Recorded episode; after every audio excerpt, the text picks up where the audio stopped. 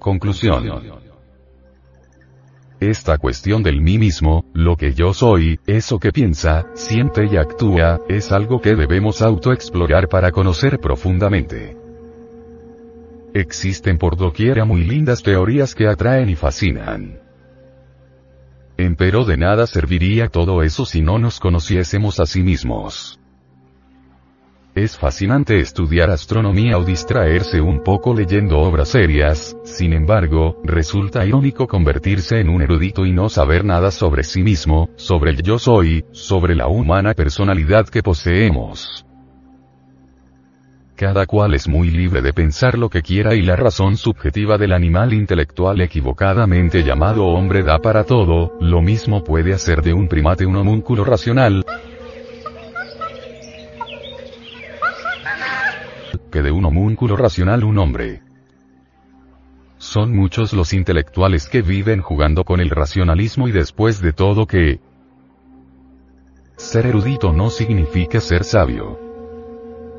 Los ignorantes ilustrados abundan como la mala hierba y no solamente no saben sino, además, ni siquiera saben que no saben. Entiéndase por ignorantes ilustrados los sabiondos que creen que saben y ni siquiera se conocen a sí mismos. Podríamos teorizar hermosamente sobre el yo pluralizado de la psicología, mas no es eso precisamente lo que nos interesa en este audio cuaderno.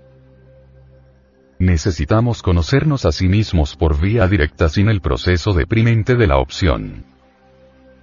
En modo alguno sería esto posible si no nos auto-observáramos en acción de instante en instante, de momento en momento. No se trata de vernos a través de alguna teoría o de una simple especulación intelectiva. Vernos directamente tal cual somos es lo interesante. Solo así podremos llegar al conocimiento verdadero de sí mismos. Aunque parezca increíble nosotros estamos equivocados con respecto a sí mismos. Muchas cosas que creemos no tener tenemos y muchas que creemos tener no tenemos. Nos hemos formado falsos conceptos sobre sí mismos y debemos hacer un inventario para saber qué nos sobra y qué nos falta. Suponemos que tenemos tales o cuales cualidades que en realidad no tenemos y muchas virtudes que poseemos ciertamente las ignoramos. Somos gente dormida, inconsciente y eso es lo grave. Desafortunadamente, pensamos de sí mismos lo mejor y ni siquiera sospechamos que estamos dormidos. Las sagradas escrituras insisten en la necesidad de despertar, mas no explican el sistema para lograr ese despertar. Lo peor del caso es que son muchos los que han leído las sagradas escrituras y ni siquiera entienden que están dormidos. Todo el mundo cree que se conoce a sí mismo y ni remotamente sospechan que exista la doctrina de los muchos.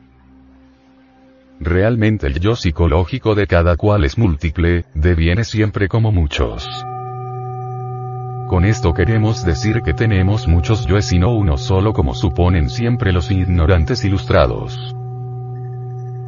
El venerable maestro, Samael Aumeor, dice, Negar la doctrina de los muchos es hacerse el tonto a sí mismo, pues de hecho sería el colmo de los colmos ignorar las contradicciones íntimas de que cada uno de nosotros posee. Voy a leer un periódico, dice el yo del intelecto. Al diablo con tal lectura, exclama el yo del movimiento. Prefiero ir a dar un paseo en bicicleta. ¿Qué paseo ni qué pan caliente? grita un tercero en discordia. Prefiero comer, tengo hambre. Si nos pudiésemos ver en un espejo de cuerpo entero, tal cual somos, descubriríamos por sí mismos en forma directa la doctrina de los muchos. La humana personalidad es tan solo una marioneta controlada por hilos invisibles. El yo que hoy jura amor eterno por la gnosis, es más tarde desplazado por otro yo que nada tiene que ver con el juramento. Entonces el sujeto se retira. El yo que hoy jura amor eterno a una mujer es más tarde desplazado por otro que nada tiene que ver con ese juramento, entonces el sujeto se enamora de otra y el castillo de naipes se va al suelo. El animal intelectual equivocadamente llamado hombre es como una casa llena de mucha gente. no existe orden ni concordancia alguna entre los múltiples yoes, todos ellos riñen entre sí y se disputan la supremacía.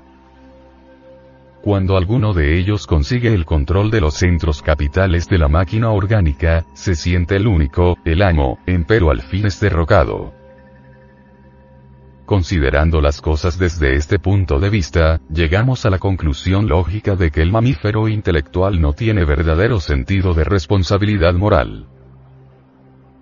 Incuestionablemente lo que la máquina diga o haga en un momento dado, depende exclusivamente del tipo de yo que en esos instantes la controle.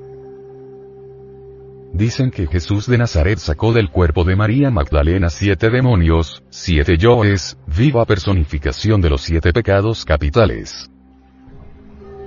Obviamente, cada uno de estos siete demonios es cabeza de legión, por ende debemos sentar como corolario que el Cristo íntimo pudo expulsar de la Magdalena millares de yoes. Reflexionando todas estas cosas podemos inferir claramente que lo único digno que nosotros poseemos en nuestro interior es la esencia, desafortunadamente, la misma se encuentra enfrascada entre todos esos múltiples yoes de la psicología revolucionaria. Es lamentable que la esencia se procese siempre en virtud de su propio embotellamiento. Incuestionablemente la esencia o conciencia que es lo mismo, duerme profundamente cuando hayamos muerto radicalmente, cuando todos los elementos indeseables hayan sido eliminados después de muchos trabajos conscientes y padecimientos voluntarios nos fusionaremos e integraremos con el Padre Madre, entonces seremos dioses terriblemente divinos, más allá del bien y del mal. Cualquier intento de liberación por grandioso que éste sea, si no tiene en cuenta la necesidad de disolver el ego, está condenado al fracaso.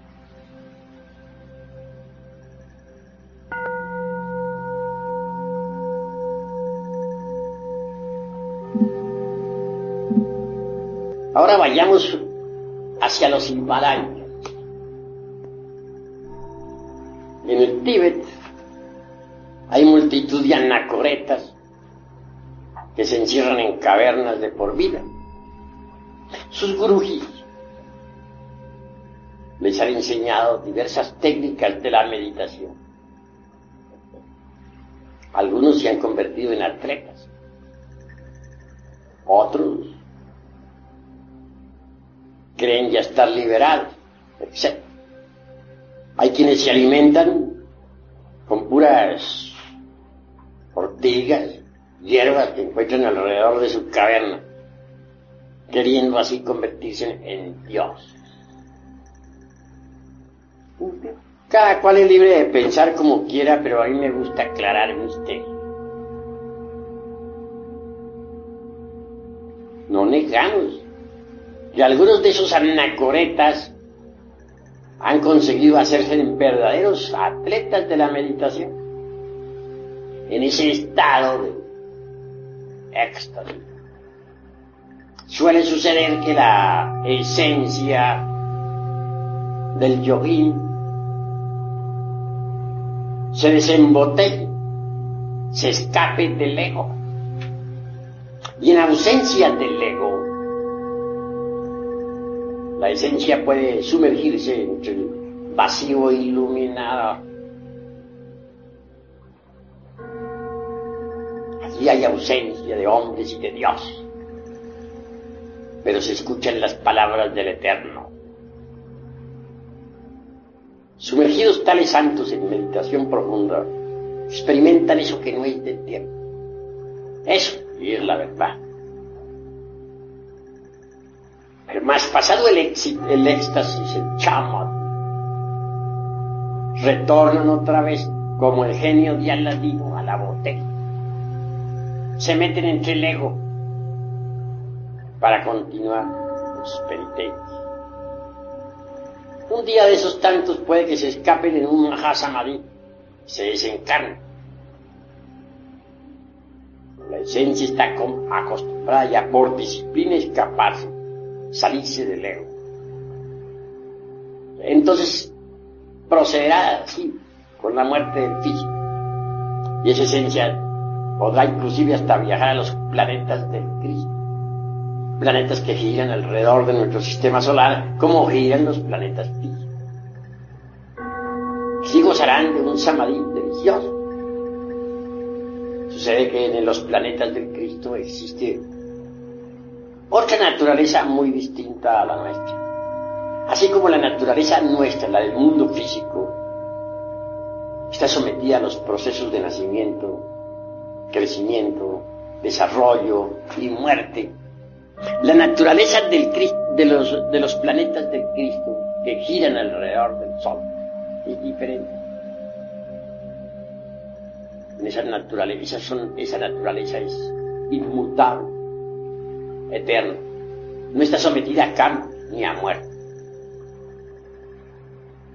Por lo tanto, quienes viven en los planetas del Cristo son felices, gozan en su interior, pues, de los esplendores del Cristo íntimo y viven en un éxtasis permanente. Así estos yoguines desembotellados gozarán por un tiempo de la felicidad de los planetas del Cristo. Podrán flotar en el ambiente circundante. Mas con asombro tales yoguines verán que no son habitantes de esos mundos. Se les admite de visita, pero que realmente no tienen derecho a existir allí. Tan tremendas realidades les lleva, les lleva a comprender que aún están incompletos, que no están liberados como lo suponían antes de morir. Y con dolor regresan nuevamente, como el genio de la lámpara de Aladino a la botella, es decir, al ego.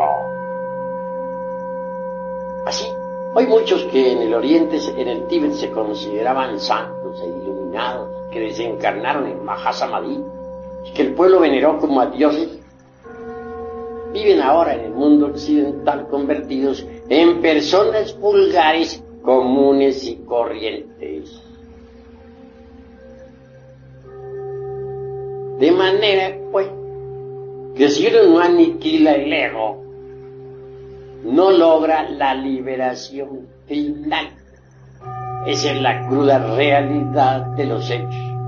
Aunque practique muchos ejercicios yógicos, aunque se encierre en cavernas aislado del mundo, alimentándose con hierbas por ahí silvestres, etc. Si no destruye el ego, no se libera.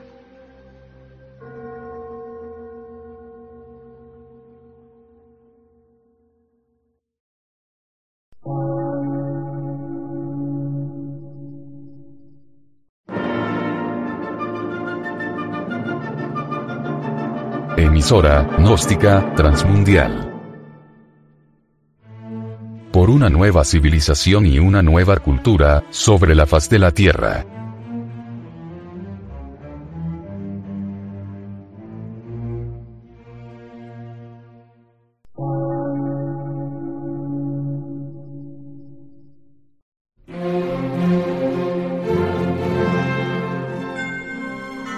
medio de radiodifusión, científico, artístico, místico y filosófico, de la Asociación Colombiana de Centros de Estudios Gnósticos, Antropológicos, Psicológicos y Culturales, AC.